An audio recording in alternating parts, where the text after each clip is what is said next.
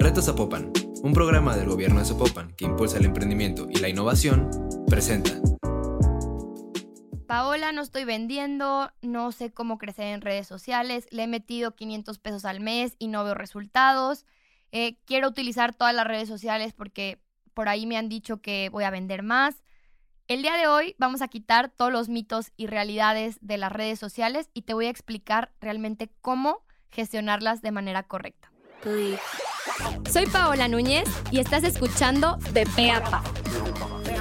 En este espacio hablaremos de principio a fin sobre éxitos, fracasos y tips que te ayudarán a crecer tanto personal como profesionalmente. Platicaremos con expertos, emprendedores, te platicaré mi historia como empresaria y sobre todo aprenderás de los consejos y errores de personas que han luchado por sus sueños. Este espacio fue creado para ti que tienes el potencial para lograr todo lo que te propongas. Nosotros te acercamos las herramientas. Bienvenidos a De Pe a Pa, un podcast de 40 decibeles. Bienvenidos y bienvenidas a otro episodio de De Pe a Pa. El día de hoy quise tomar un tema que pues ahora sí tuve que meter de mi cucharita, de lo que me dedico y que lo que realmente amo hacer. Eh, durante todo este proceso de emprendimiento de mi parte y donde he dado muchas consultorías, cursos, eh, donde he manejado redes sociales de todo tipo de marcas, me he dado cuenta que hay mucha, mucho desconocimiento por parte de los emprendedores ah, en el tema de redes sociales, ¿sí? Siempre pensamos que todas las redes sociales son para todo tipo de marcas, que todas las marcas pueden volverse millonarias por medio de redes, que es un servicio que te va a hacer crecer de manera inmediata, eh, que luego luego tienes un retorno de inversión, que es el único canal de publicidad que debemos tener. Eh, no sé, no sé, no sé qué otras eh, cuestiones he escuchado muchas veces, que todo lo que les acabo de decir muchas veces es, falso, honestamente, y es mi responsabilidad el día de hoy decirte qué es lo que tienes que tener en cuestión de estrategia para realmente gestionar bien tus redes sociales, ¿ok? Gestionar redes sociales de manera correcta regularmente lleva a tener un equipo multidisciplinario, ¿sí? Yo sé que probablemente dices es que, bueno, mi sobrina estudió comunicación y ella me está ayudando haciendo unos posts bonitos y, está bien, podemos empujarnos de esa ayuda porque probablemente no te cuesta tanto, quieres eh, optimizar tus recursos, está bien, no, lo respeto, pero yo siempre les digo que el mexicano es muy reactivo. En cuanto estamos vendiendo bien en nuestros negocios, decimos, ay, pues ¿para qué le meto a marketing? Es un gasto. No, no, no. ¿Para qué? Pero el momento que ya no vendo, y eso me pasó mucho con varias empresas eh, ahorita regresando de la pandemia, y fue, es que necesito meterle marketing porque no he vendido nada, es que la verdad necesito conseguir más clientes, y ahí viene la idea errónea que esto es de inmediato. Yo creo que muchas empresas cayeron en esto y evidentemente no van a tener la liquidez para invertir en, un, en generar una comunidad y crecer sus marcas, porque ellos creen que yo le meto 5 pesos y al segundo voy a tener 10 de regreso. Y eso no es verdad. Tardamos un periodo de tiempo en crear una comunidad en nuestras redes sociales y es sumamente importante entender que el marketing tiene que ser un ciclo continuo, ¿sí? No porque me esté yendo bien voy a dejar de, de mm, meterle, sino al contrario, tengo que atraer más clientes o revivir a mis clientes pasados y de esta manera crezco eh, poco a poco y nunca dejo de invertirle a esa parte que me va a dar flujo y me va a dar crecimiento, ¿sí? Vuelvo al tema del Sobrinity Manager. Está bien, pero probablemente esta persona solo esté haciendo posts bonitos les voy a contar una historia. Cuando yo estaba saliendo de la carrera, yo estudié diseño y yo tenía ahí que unos clientecitos de redes sociales, ¿no? Entonces yo estudié diseño, entonces se me hizo muy fácil empezar a ofrecer ese servicio y lo que yo hacía era pues publicar posts bonitos y obviamente no estaba dando los resultados que mis clientes estaban buscando. ¿Por qué? Porque realmente no sabía ni cómo analizar estadísticos, no tenía una estrategia previa hecha ni una investigación. Por lo tanto, simplemente era subir por subir y nunca vamos a crecer ni en cuestión de mercadotecnia ni en cuestión de negocio, ¿sí? Si tu objetivo es solamente tenerlo por tenerlo, pero no estás buscando ningún tipo de crecimiento, está perfecto el Sobrinity Manager. No digo que ningún Sobrinity no sepa cómo gestionar las redes sociales de manera correcta. No lo digo, si me estás escuchando y tú eres el sobrino de alguien y le estás ayudando, no, no es en mala onda ni nada, pero probablemente muchos sean diseñadores, sean comunicólogos, eh, otros mercadólogos y ni siquiera han tenido algún tipo de preparación eh,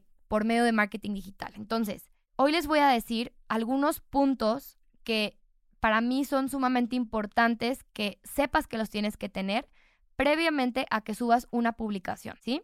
Antes de entrar en ese tema, te quisiera compartir que las redes sociales es una mancha a todo el dálmata de esfuerzos que tú tienes que tener en tu negocio para crecer, ¿sí? ¿A qué me refiero con esto? Existen las relaciones públicas, existen los medios tradicionales, que es tele, radio, periódico, entre otros este, medios tradicionales. Existe influencer marketing, existe BTL, que son experiencias o como puntos de contacto con tu marca. Existe toda la parte digital. De la parte digital se desglosan muchos temas, como puede ser toda la parte de Google AdWords, donde te aparece un video en YouTube o buscas algo y te aparece la página, redes sociales, que probablemente si las conozcas, pero hay un sinfín de redes sociales y en cada red social hay cierto perfil de personas. No todas las redes sociales son para todo el mundo. Entonces, lo que te quiero decir es, ese dálmata sé que probablemente sea mucha inversión y probablemente me estés escuchando y vas a decir, Paola, ¿cómo crees que voy a tener tanta liquidez para invertir en todos estos canales? Yo sé que no, yo soy emprendedora, está cañón, pero al mismo tiempo es mi responsabilidad decirte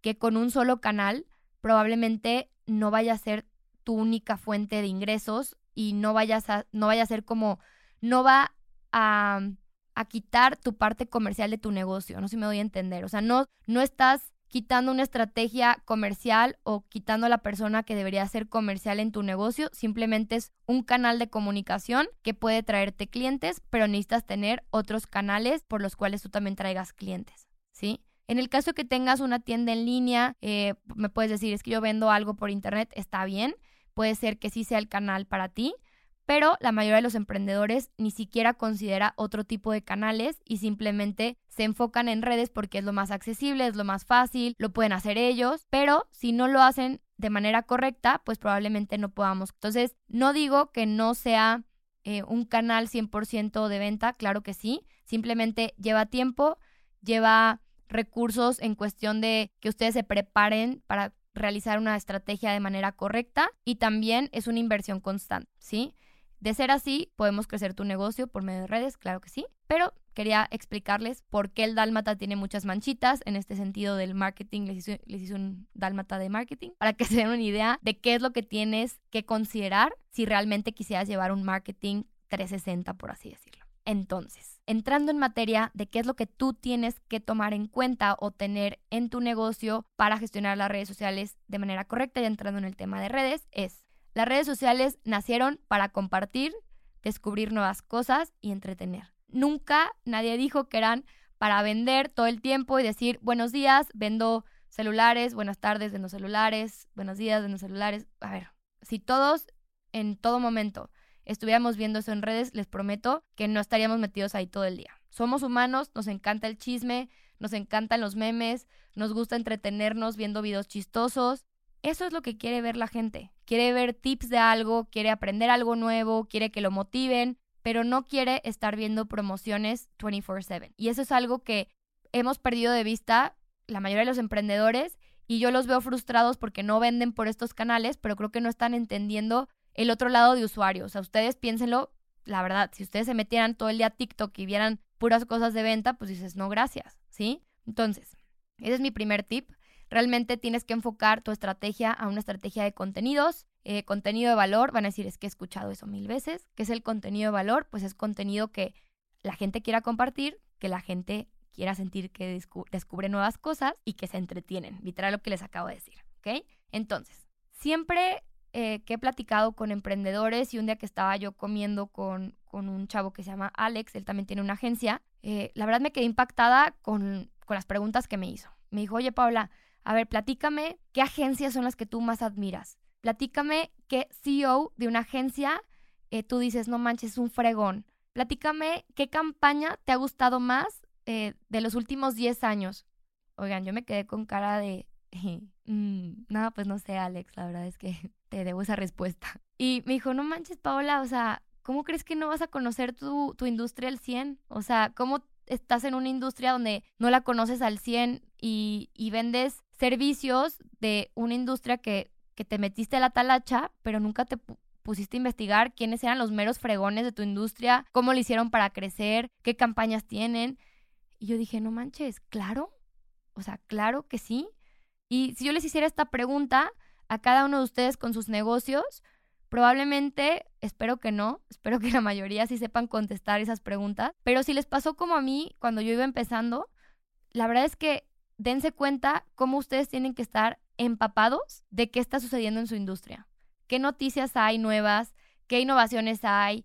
Si hubo algún tema, eh, ¿qué les puedo decir? De cuestiones que se elevaron los precios de X cosa, eh, los estados que más auge están teniendo en su industria. En ese momento, ustedes van a poder tener más conocimiento de su industria y van a tener más contenido que ustedes eh, generar dentro de, sus canales digitales, ¿sí? Si ustedes desconocen de su industria, ¿cómo van a querer eh, vender sus productos o servicios? ¿Sí? Me quedó clarísimo. Entonces, ese es otro, otro tip. Por otro lado, definan muy bien qué personalidad de marca quieren que tenga su negocio.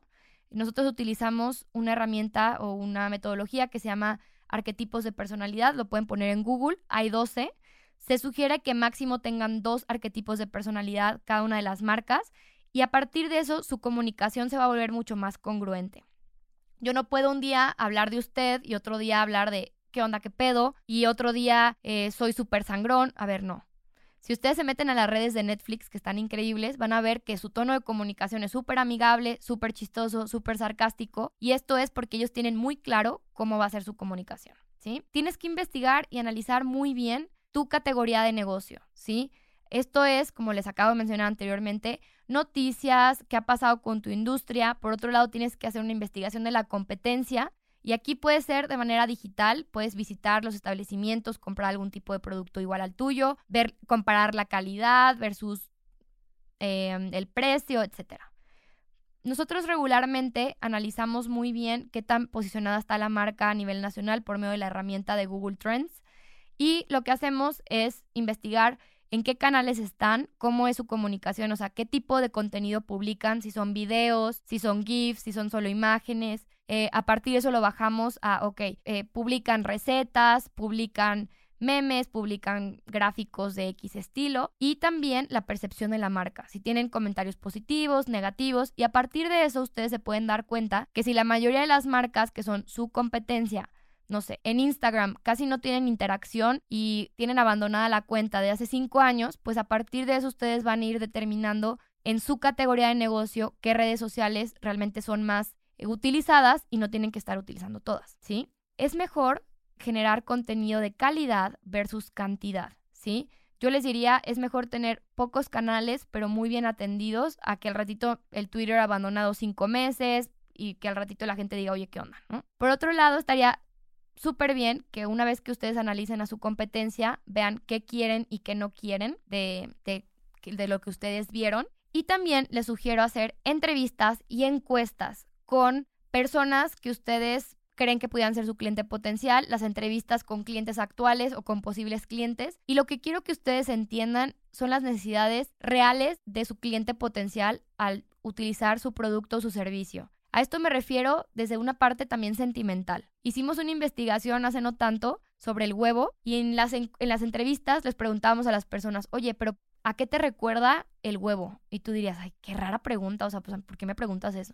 Pero al final, las respuestas de las personas eran, no, pues porque me recuerda mucho a mi mamá haciéndome desayunar. Entonces, eso nos permitió desarrollar una estrategia o una campaña enfocada a esta parte un poco más sentimental de eh, de las mamás haciendo el desayuno y eso te ayuda a vincular emocionalmente tu producto o servicio con las personas. Entonces, es importante que sepas tanto las necesidades, a lo mejor físicas, etcétera, pero también la parte sentimental. Recordemos que somos personas y que al final queremos conectar con personas y no con marcas. Entre más ustedes entiendan esta parte, van a poder generar eh, contenido mucho más interesante, mucho más relevante que realmente conecte. Entonces, me encantaría darles como los tres tips eh, más importantes para cerrar el día de hoy. Tampoco, eh, ¿cómo les explico? No los quiero abrumar con muchas cosas que ustedes tienen que hacer, pero lo que me parece importante es que ustedes entiendan quiénes son como marca,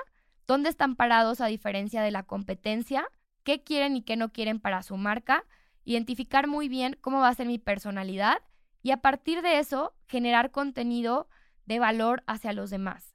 ¿Cómo sugiero que lo hagan? Realmente analicen quién va a ser ese target o ese buyer persona. A buyer persona se le llama a un personaje ficticio que nosotros generamos en la cuestión de estrategia para imaginarnos a ese cliente potencial. Entonces, ustedes le pueden poner títulos como eh, el intenso, el que siempre me regatea, la mamá intensa, como ustedes quieran identificar a esas personas, pero lo que quiero que ustedes cachen es por qué lo consumen, cómo es un día normal en su vida. Les prometo que tienen que ver a sus clientes como personas reales y en ese momento que ustedes generen ese vínculo van a poder crecer sus marcas, ¿sí? Ya para cerrar, mi consejo más grande sería que el 80% o el 70% de tu contenido sea contenido de valor, de entretenimiento que genere eh, ese aporte de valor hacia tu público y el 30 o el 20 enfocado a contenido de venta. Sé que probablemente vas a decir, Paola, no manches, ¿cómo voy a hacer eso? Pero les juro que cambien su chip.